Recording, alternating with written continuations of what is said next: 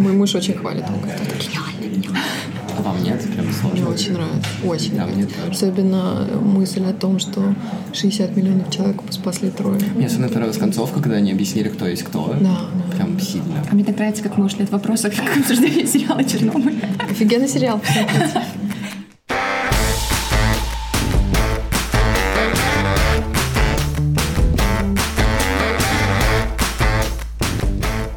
Всем привет! Это второй сезон подкаста «Мы не договорили». И с вами его ведущие Катя и Саша. Мы поняли, что за первый сезон мы уже наговорились друг с другом и хотим послушать других людей, которые связаны с ментальным здоровьем, поэтому второй сезон будет о людях, которые работают с ментальным здоровьем или тесно с ними контактируют. Да, у нас появляется третий человек в эфире. А может быть даже больше узнаем в конце сезона. Ух. Ух. Во втором сезоне мы немного поменяли структуру нашего диалога с Катей, потому что появляется третий человек, и теперь в этом сезоне мы будем делать интро человеку. Колдовник, конечно же, остается всегда в начале то, что вы любите. Вторая часть — это непосредственно диалог с нашим героем, и третья часть — это наша рефлексия с Катей после разговора с каждым героем, мы обсуждаем его без него, за его спиной. Вообще ужасное. Ужасные просто. люди. Ну что, Катя, кто у нас будет первым в этом сезоне? А у нас сегодня героиня, очень необычная. Она кинезиолог. И далее мы расскажем, что это за профессия. Пошли выпытывать ее. Go, go, go.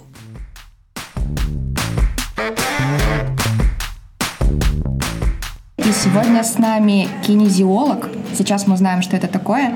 Дарья Парфянович, которая расскажет нам про тело, про психосоматику, про то, что такое слабая вегетатика, которая, как оказывается, у меня уже есть, потому что я быстро говорю. Даша, здравствуйте.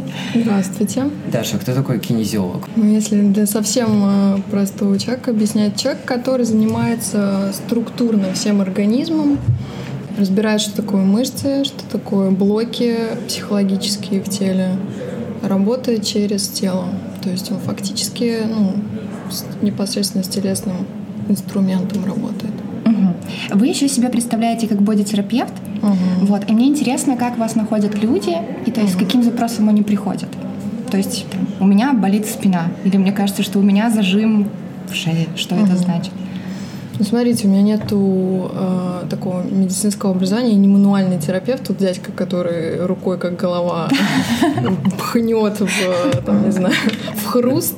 Скорее этого нету. А ко мне приходят айтишники в основном в Беларуси, которые уже не чувствуют своих спин давным-давно. Ну и не только айтишники, это я так говорю, просто Но они приходят с какой-то конкретной целью, то есть они понимают, что у меня, например, есть блог, да, или Да, есть какие-то да. проблемы. Или бывают такие, которые вот случайно попадают, или их там, не знаю, как мама направила к врачу. Блин, ну вот я, кстати, вот реально не врач, э, я такой реабилитолог. То есть я человек, ну, у которого там есть определенные сертификаты по реаби- реабилитологии. То есть это конкретно мы э, ну, восстанавливаем в том числе и психологическое состояние. Ну как это все происходит? То есть это м, такая работа.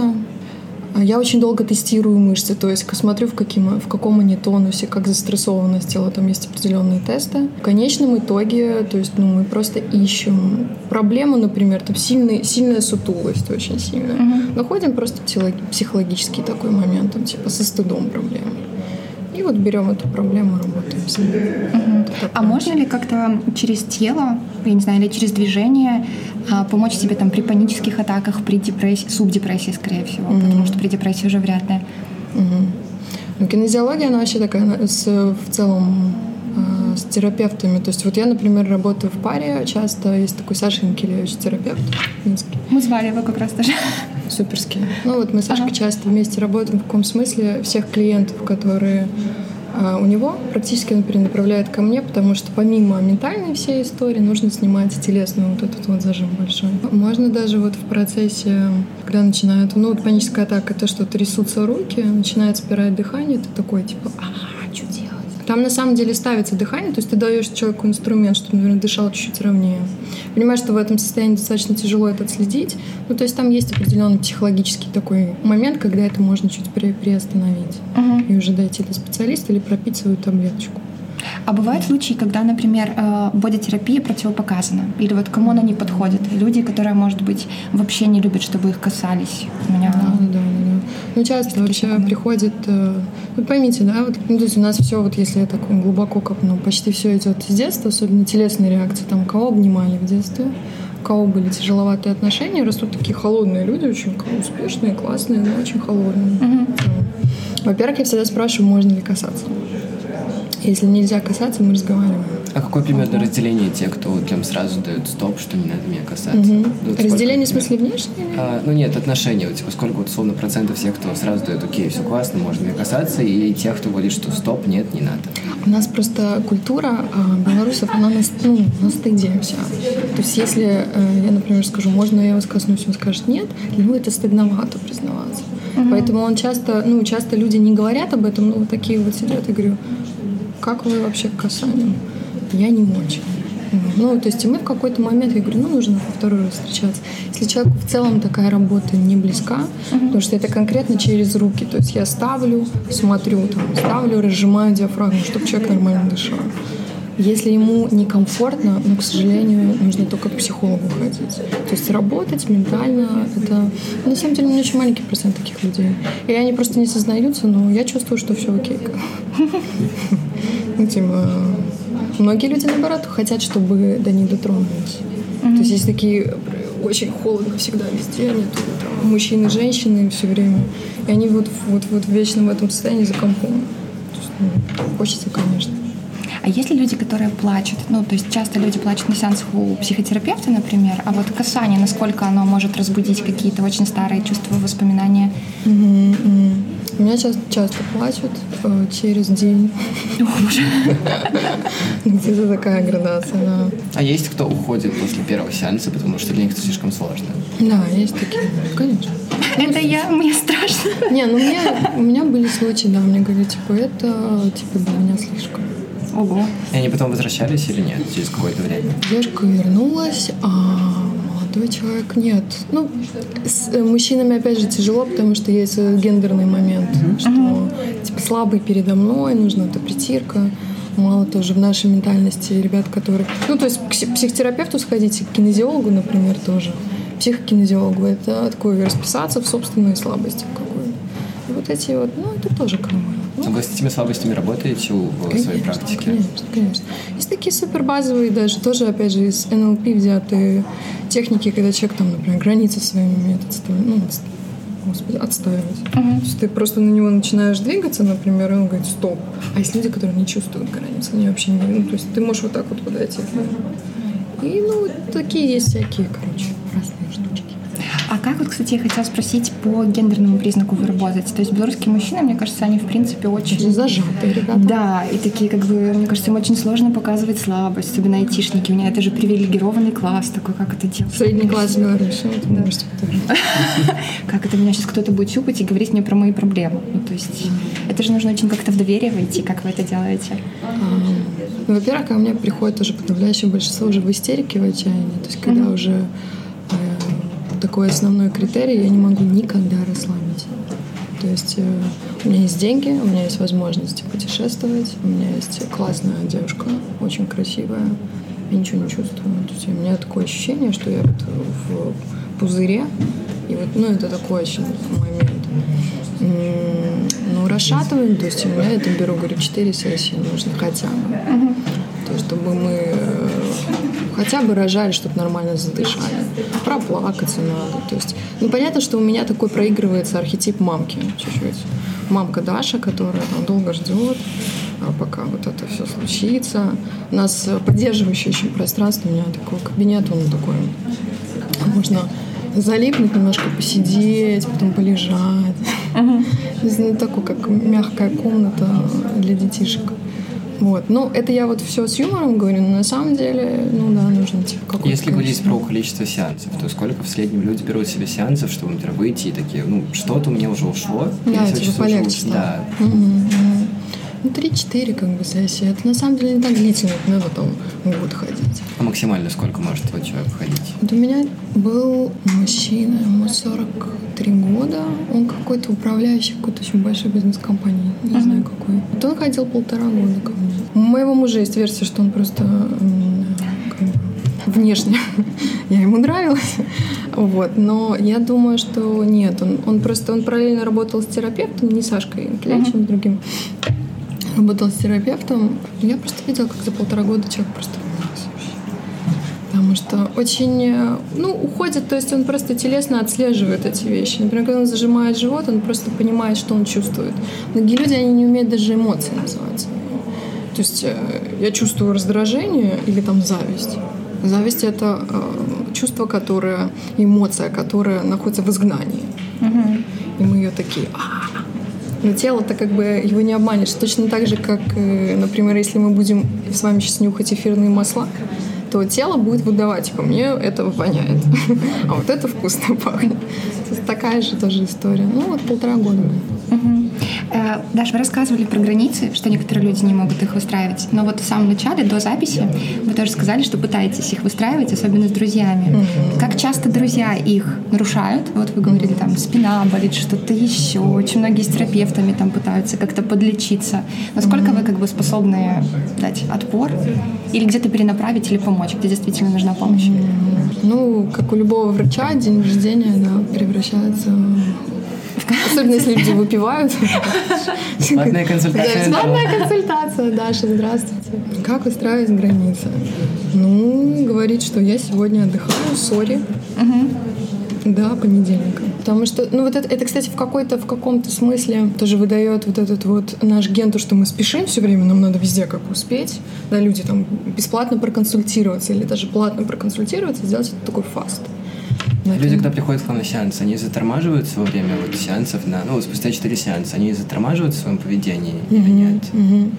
Смотрите, затормаживаться это такое очень. Я имею в виду не просто там, как тормоз, это уже как черепаха, имеется в виду, что вот с момента, когда Спокойнее, мне нужно все и прямо сейчас, он переходит на то, что окей, мы можем с этим поработать. Mm-hmm. Такое. Ну, я большинство сеансов начинаю с того, что мы просто подышим. Типа с улицы все пришли, просто дышим.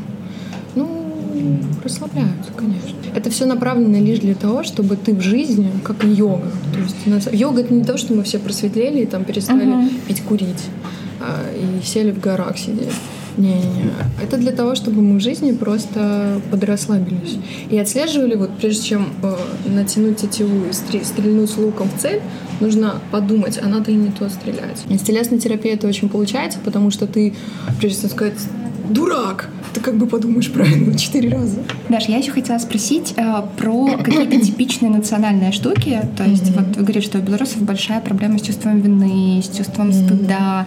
То есть, может быть, вы как-то через тело, даже идя по улице, можете отследить какие-то очень типичные зажимы, очень mm-hmm. типичные эмоции. Я замечаю очень большую стулость просто среди знакомых, среди друзей, среди себя. То есть вот какое-то как будто всегда ты под каким-то немножко прижатым чувством таким. Ну, кстати, вы, да, заметили, что вот чем мы технологичнее становимся, и вот чем я вот иногда, у меня есть такие, типа, дни, а, как у любого человека, типа, чем я занимаюсь?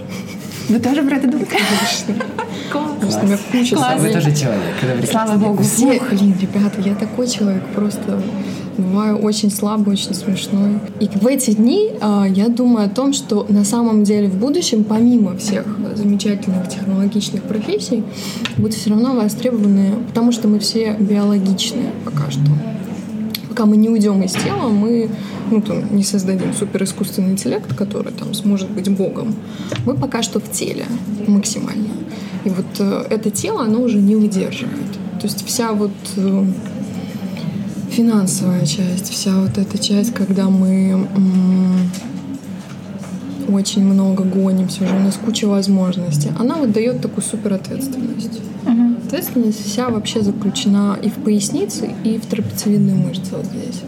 Еще очень много здесь страха. То есть... Можно вот узнать, как вы понимаете, где что находится, вот вы что-то находится включиться, а как это вот понимаете? Не, не, не, не, не включиться поясница. А, а, как, я это, как я это понимаю, ну, во-первых, я расспрашиваю человека, кем он работает, то есть, и там есть тест, то есть определенный психологический. Это все не шарлатанство, ребят. Я не вру. Мне кажется, это залог нашего сезона. Это просто да. Наш. Короче, если мы вытягиваем руку, условно говоря, и я говорю, а, куча стыда, человек остается тонус мышцы, это значит, что я не права. А если я говорю, чувствуем стыд сейчас, в данный момент времени, у него упало это значит да. То есть слабеет просто весь организм. Это так вот работает наш мозг. То есть туда идет сигнал, угу. и вот общее чувство, общее там чувство тревоги, неважно, он просто дает тест. И уже исходя из этого, то есть понятно, что я могу механически, как классный мануал, разбить это все дело, там, привести мышцы в порядок, чтобы у него там вот все это кровь хорошо налилась. Но я могу разбить и проработать эту часть. Ну, то есть я не буду просто рассказывать, э, это очень такой долгий процесс. Несмотря на повальный э, ажиотаж вокруг ЗОЖа и спорта. И йоги очень. И йоги. Э, все равно же мы занимаемся вот зажимом сильно. То есть, начиная э, практиковать, мы занимаемся уже зажимом. Ну, то есть, ну, как-то надо расколбасить. У белорусов очень много из-за того, что было советское прошлое. Стыда, чувства вины, куча. Просто все время все стыдно. А поэтому девочки очень часто говорят не низким голосом, хотя он, у них есть грудной регистр. Вот Руси тоже объясняет классно, почему это называется витальный голос, полетный. Когда вот так вот разговаривают, то есть если клиент приходит, начинает говорить, у меня Марина, у меня двое детей, у меня все очень классно в жизни, э, стоит как бы приостановить и, наверное, ну как-то так проанализировать, что, скорее всего, не все классно. А в этом голосе просто читается тоже, это же такой 37% известия человека, когда он дает какое-то метасообщение тебе. По голосу можно понять, что там очень много, например, стыда и зажима. Мне все хорошо, я очень люблю своего мужа. Скорее всего, что-то происходит сейчас не то. А что еще можно понять из голоса? Или вот вы понимали, вот к вам приходит человек, вы из голоса понимаете, что вот с ним конкретно что-то, вот mm-hmm. это может быть не так, надо бы попробовать это проработать. Mm-hmm. Что вот Саша у нас, например. Да. Саша достаточно низко говорит. Вы зажимом говорите вот здесь. Я пойду. Катя, тихо.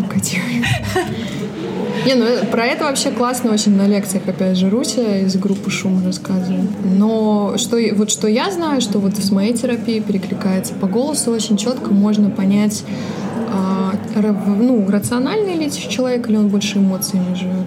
Если, например, очень четко вы все видели, когда вот так вот R проговаривают люди, угу. это они очень вот математически классно сложенные. А, поэтому у меня вместо R часто очень L, окей. Нет, ну, у тебя много А, то есть у тебя так ты растягиваешь периодически звуки. И что это значит? Ну, эмоционально, в том а, числе, как бы нормально все. Ну, то есть это зрелый эмоциональный фон. Угу. Ну, то есть есть люди, которые говорят очень... Ну, то есть они... Вот есть люди, которые рот не открывают. Вот вообще, то есть вот так вот разговаривают, тонкая ниточка. Как буквы есть такие. Да, да. Замечали, да? Ну, то есть вот люди, которые плохо рот открывают, и вот я могу сразу сказать, как, ну, с остеопатической точки зрения, это люди, которые просто разжимают череп, там работают с тазом. Офигенно много гнева. Потому что очень часто, когда гнев эм, он тут вот бурлит, забурлил, забурлил и поднялся, как вот в химическом процессе, в челюсть. Показывает на живот, потом да. в челюсть. Идет все от живота к челюсти, как такой коктейль. И в челюсти застревает. Последняя инстанция, что сказать урод. Не может человек. И у него вот здесь вот все зажато, и он так вот тоненько разговаривает. А еще, когда у человека очень сильно зажат челюсть, э, часто портится зрение, потому что слабеет э, глазное дно, и он становится такой с прищуром немножко человек, такой узенький ротик, э, не открывается вообще, не артикулирует. Ну вот, да, опять же, Руся про это много говорит. Угу. По голосу могу это определить. Насколько вам помогает бодитерапия? То есть понятно, что она помогает, но возвращаются ли какие-то зажимы? То есть угу. как с ними продолжать работать? Насколько на вас влияют другие люди? Зажимы у меня или у Да, да, да, у вас. Смотрите, у меня э, терапия и телесная с остеопатами, и я еще хожу к психотерапевту. На супервизию обязательно. А, супервизия — это когда терапевт приходит к другому терапевту и говорит, Саша, у меня тут э, инсайт жесткий. Вы это делаете на какой-то регулярной основе? Или да, это... я все время делаю. Каждую неделю я прихожу к терапевту, плачу ему деньги. Причем я периодически их меняю, потому что когда мы приходим к терапевту, к женщине, угу. чуть одна история. Есть, когда мы к мужчине, чуть другая история. Архетипично, то есть мама, папа, и ты вот уже работаешь. Есть там сестра, брат, когда ну, примерно ровесники. Ко мне периодически возвраща... возвращаются зажимы, когда я начинаю слишком много брать людей. Я уже чувствую, что начинается вот этот чес и пропадает качество. И вот когда вот это вот происходит, я э, тут звоню своему остеопату, говорю, мне нужно вот аккуратненько раскрутить меня, я тогда чуть попуще не становлюсь и меньше людей набираю. Потому что очень, несмотря на то, что у меня не сильно распиаренный ажиотаж, у нас очень сильно, ой, ажиотаж, Инстаграм. Несмотря на это, у нас работает армянское радио в Минске в целом. То есть у нас, ну, как и с психотерапевтами, если ты все равно, как и с классными специалистами, мне кажется. Когда мы классно работаем или у нас что-то получается, мы всегда, к нам приходят люди от кого-то. Даша, а как вы относитесь э, к самопомощи? Потому что сейчас же набирает обороты такая популярная психология, где люди читают Лубковского, еще что-то, начинают себе самопомогать, и потом терапевты говорят, что это худшее вообще, с чем приходят. То есть пласт за пластом нужно снимать. То же самое, мне кажется, с йогой и бодитерапией. То есть насколько человек действительно может эффективно сам себе помочь или сделать еще хуже. Лобковского я не люблю. Почему? Потому что он э, дает э, очень общие ответы. Кроме того, что он говорит очень полезную вещь, что нужно, ну, говорить нет, там отставить свои границы человек может действительно себе навредить в этом смысле, потому что не на каждый... Вот сейчас очень любят давать инструкции. И все uh-huh. ищут эти инструкции. Дайте мне инструкцию, как быть счастливым. Ментальное здоровье за 5 шагов. Да, да, да. да. 10, 21 день. 10 шагов. Есть такой еще йога-журнал, очень попсовый, тоже все его ненавидят. Йога-журнал uh-huh. называется стрельнула бы в него из лука. Потому что они пишут э, очень тоже так, 10 подходов, как э, сделать себя просветленным. Это все, это вся мейнстримовая жуткая штука. Э, это все от того, что очень много информации происходит. Каждому человеку нужен... Э, мы все очень удивительны, очень разные, супер разным бэкграундом, а, началом, в том числе с разными беременностями у мамы в животе, а, с разными родителями. У нас невозможно подобрать инструкцию под всех.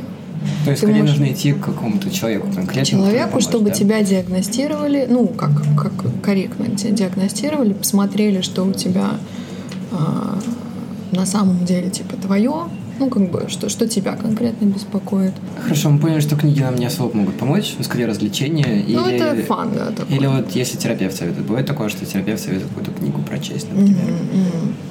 Есть очень классный э, терапевт, которого вот я, например, очень люблю. А, Ирвин Ялом есть uh-huh. такой замечательный дядечка. Есть Эрих Фром. Это, ну, просто основы, основы основ. Ирвин Ялом чем нравится, он изучал очень много смерти.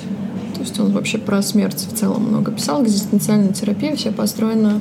Ну, там, смерть, изгнание, изоляция. Вот такие очень большие вопросы. Мы это говорим, когда ты попадаешь к хорошему терапевту, и он тебя хорошо ведет. А как понять то, что ты попал к плохому терапевту? Mm Вот, с вашей точки зрения, с вашей вот, терапии, как это понять? Критерии какие-то. mm Очень базово, я понимаю, что нельзя там конкретно how-to list сделать что-то у плохого терапевта, но общие моменты, на которые стоит смотреть, чтобы понимать, что что-то идет не так. Во-первых, мне кажется, самый классный критерий, вот как я тогда себе искала, то, что терапевта давным-давно. Если тебе уютно с терапевтом, если ты чувствуешь, что он не вторгается в твои границы, очень э, четко можно отследить терапевта, а, когда он очень стремится вас диагностировать сразу. У вас шизоидное расстройство, у вас какое-то такое. Когда он очень эм, ну, вежлив, то есть он спрашивает, насколько типа сегодня нам с вами комфортно, чувствуете ли вы м, со мной себя уютно. Mm-hmm. То есть, ну вот, вот эти вот моменты, когда вы чувствуете себя как дома, очень принимающие, поддерживающие. Если терапевт с вами говорит грубо, если он, не дай бог, переходит какой-то рубеж э, тыкает вам на стыд, на какой-то ваш. Ну, то есть, условно говоря, а что ты так всю жизнь будешь делать? Ну, вот какие-то такие вещи. Он такой, типа, батька уж немножко э, прогреть.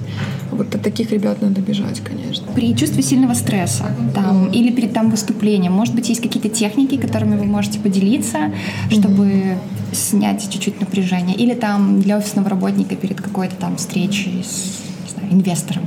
Mm-hmm. То есть не только там подышать там, по квадрату или что-то еще, а ну, есть, э, во-первых, ну, как бы действительно то, что у нас инструмент всегда под носом, это действительно дыхание, но по квадрату, когда ты себе нет ничего более зажимающего, чем слово «расслабься». Человек еще больше напрягается. А вот напрячься, вот когда говоришь «напрягись», вот он это на самом деле сложнее делает.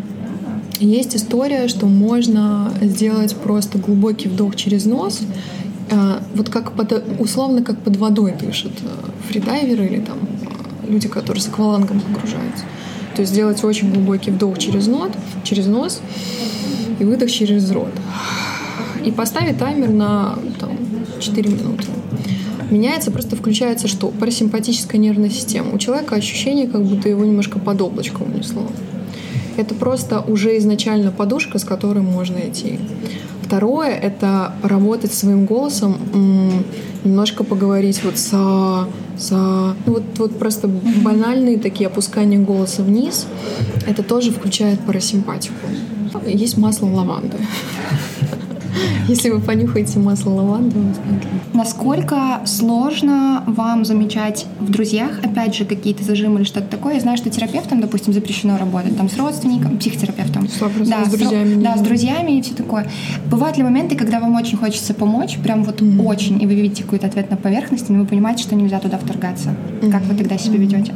Я перенаправляю к своим друзьям или к терапевтам, которых я хорошо знаю. Но если честно, часто этим все пренебрегают, то, что там нельзя с друзьями работать.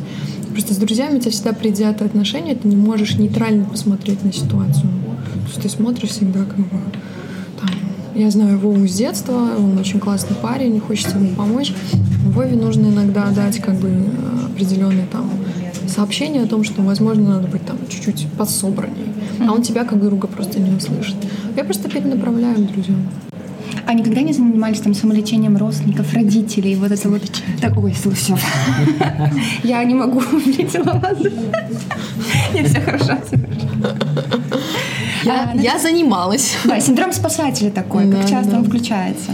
Вообще, кстати, классная история, что со спасателями, ну, то есть все люди, помогающие в профессии, у них есть вот эта вот штука, что срочно нужно вот это все, значит, прекратить, что идет. Вот это все я, я знаю инструмент, я вижу Да-да. ориентир. У меня он есть, у меня это проблема моя большая, то что я очень люблю давать вот этот непрошенный совет. Опять же, я вот сейчас учусь дожидаться, когда меня там попросят или спросят хотя бы, что делать примерно. В зависимости от ситуации я начинаю просто банально от того, что нужно сделать там йога-нидру, просто посидеть, э, вернее, полежать, порасслабляться, заканчивая тем, что я просто, да, иногда сама работаю с мамой своей тоже. Ого. Ну, вот я периодически, она живет в Израиле, я при, к ней приезжаю раз в год. И мы с ней делаем сессию, когда просто там на расслабление определенно, там по точкам нужно идти расслабляться. Ну, в том числе, мне кажется, кстати, что достаточно такой корректный подход к своим друзьям и родственникам, просто назначать, например, тоже им масло просто понюхать. Вот это банальная самая штука, как бы, которая присоберет чуть-чуть. Ну терапевтам всем. А к чему готовиться человеку, который, допустим, захочет прийти там после подкаста к вам, либо к какому-то другому терапевту? Сколько ему закладывать в бюджет? Mm-hmm. Сколько ему закладывать времени на сессии? И каким вообще приходить? То есть какая-то спецодежда, там, я не знаю, ну вот что. Не-не-не, ничего никакой. Я только что посмотрел Чернобыль, поэтому для меня спецодежда это вообще... Я тоже вчера я тоже, я тоже посмотрела. Это жесть. У меня, мне кажется, сейчас какая-то травма. Уже после записи подкаста вместе с Дашей посмотрели на уровень цен на рынке и заметили, что в среднем сессия бодитерапевта стоит от 20 до 45 евро. К чему нужно быть готовым? Нужно быть готовым к работе, к тому, что будет непросто. Это не мы помассажировались у тайской терапевтши, девушка постояла, меня помяла ручками, я вроде так э, сплыл, но на следующий день все то же самое. Это скорее будет не э, в первый раз не очень приятно. То есть это скорее история про то, что мы узнаем какую-то свою вещь, которая нам мешает, и пытаемся ее решить вместе. Что еще? Не знаю. Удобная одежда. Ну да, нужна удобная одежда, потому что там есть разные позиции, когда тестируешь просто тело, что там нужно отводить. Ну, в платье лучше как-то не приходить. Угу. Вот. На столе лежим тоже момент. Я очень часто не кладу людей, у меня есть остеопатический стол, он такой массажный, классический. Я не кладу, потому что вижу, что человек сидит, бывает очень часто за зажатыми вот так кулаками. Если он вот так вот сидит, значит, его нельзя вообще класть. Первые две сессии точно. Это очень много зажимов. То есть он просто сидит, дышит, сидя, все делает сидя. Посмотрела на руки сейчас. Нормально все, продолжаем. Даша, спасибо большое. Не за что. Да, было очень интересно. И, блин, на самом деле, я пока говорила, отслеживала какие-то моменты, так, как я сижу, надо подрасслабиться. А вот, кстати, вот когда мы разговариваем, где вы чувствуете, ну вот мы же не знакомы, да, то есть uh-huh. вот первый раз. Я, например, до сих пор периодически чувствую, что вот меня вот здесь чуть спирает воздух. Вот вы, может, что-то в животе чувствуете или как? Да, у меня скорее ближе к У меня да. скорее плечи. Я даже все время замечала, я вот как-то вот Здесь зажим. так сижу. То есть А вот когда неприятный человек, вот где чувствуется тоже? Ну вот когда общаетесь, Ну, у чувствуете. меня что-то между животом и солнечным сплетением, наверное. Там вот такой вот типа ты такой. Да. у меня то же самое. И мне хочется закрыться всегда, как бы вот человека, что до свидания. Вы, кстати, лайфхак такой, если зажимает. Во-первых, вы туда переносите внимание. Ну, то есть вы общаетесь с человеком обычно, наблюдая за этим местом. И специально садитесь более раскрепощенную позицию. Ого. Люди, у людей случается взрыв мозга. То есть сделать наоборот, чтобы все сработало. Есть люди, которые очень сильно боятся ну, вот переговоров, например. Нужно сесть чуть-чуть шире. Просто у тебя ментально, ну, такое вот есть. Когда мы общаемся, мета-сообщение какое-то посылается. То есть я человеку хочу сказать, я тебя не боюсь. И на человека второго, ну, работает не то, что он тебя бояться начинает, а вы просто немножко как бы сближаете контакт. Ну, такие типа простые моменты. Есть люди, которые сидят всю жизнь, как будто они сейчас умрут. Даша, спасибо, Ага. что зашли в гости. Мне кажется, что не только мы, и наши слушатели в ближайшее время узнают больше о том, как работает тело. Например, я сидел, мне прям после пяти дней нон-стопа это было прекрасно послушать, понять, Класс, где что класс. напрягается, и понять, что надо делать дальше.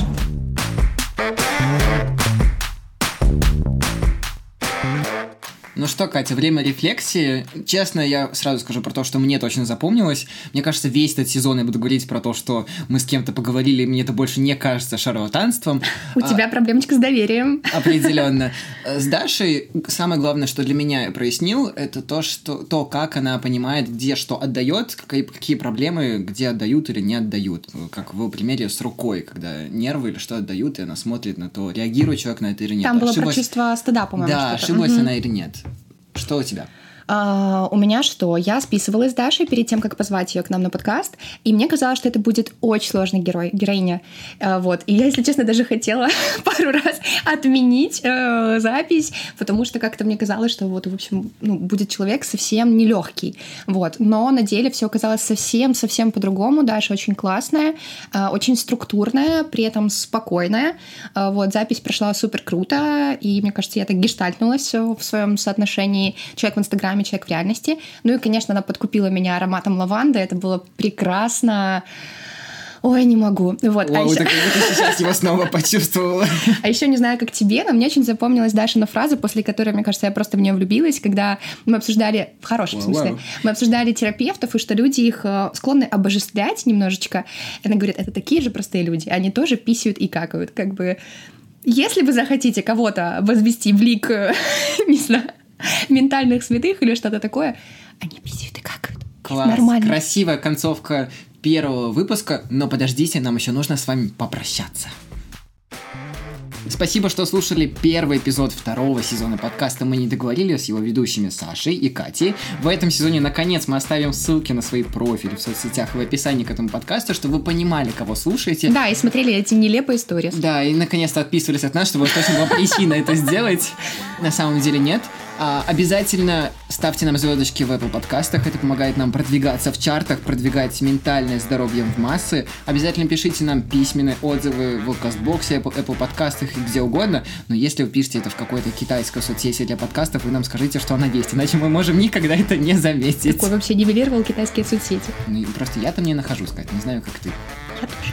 Обязательно пишите нам на почту, она есть в описании к этому подкасту. Договорили подкаст собака.gmail.com. Все ссылки, какие могут быть, мы оставим в описании к этому подкасту. Если чего-то не хватит, напишите нам лично. И услышимся совсем скоро. Я была здесь.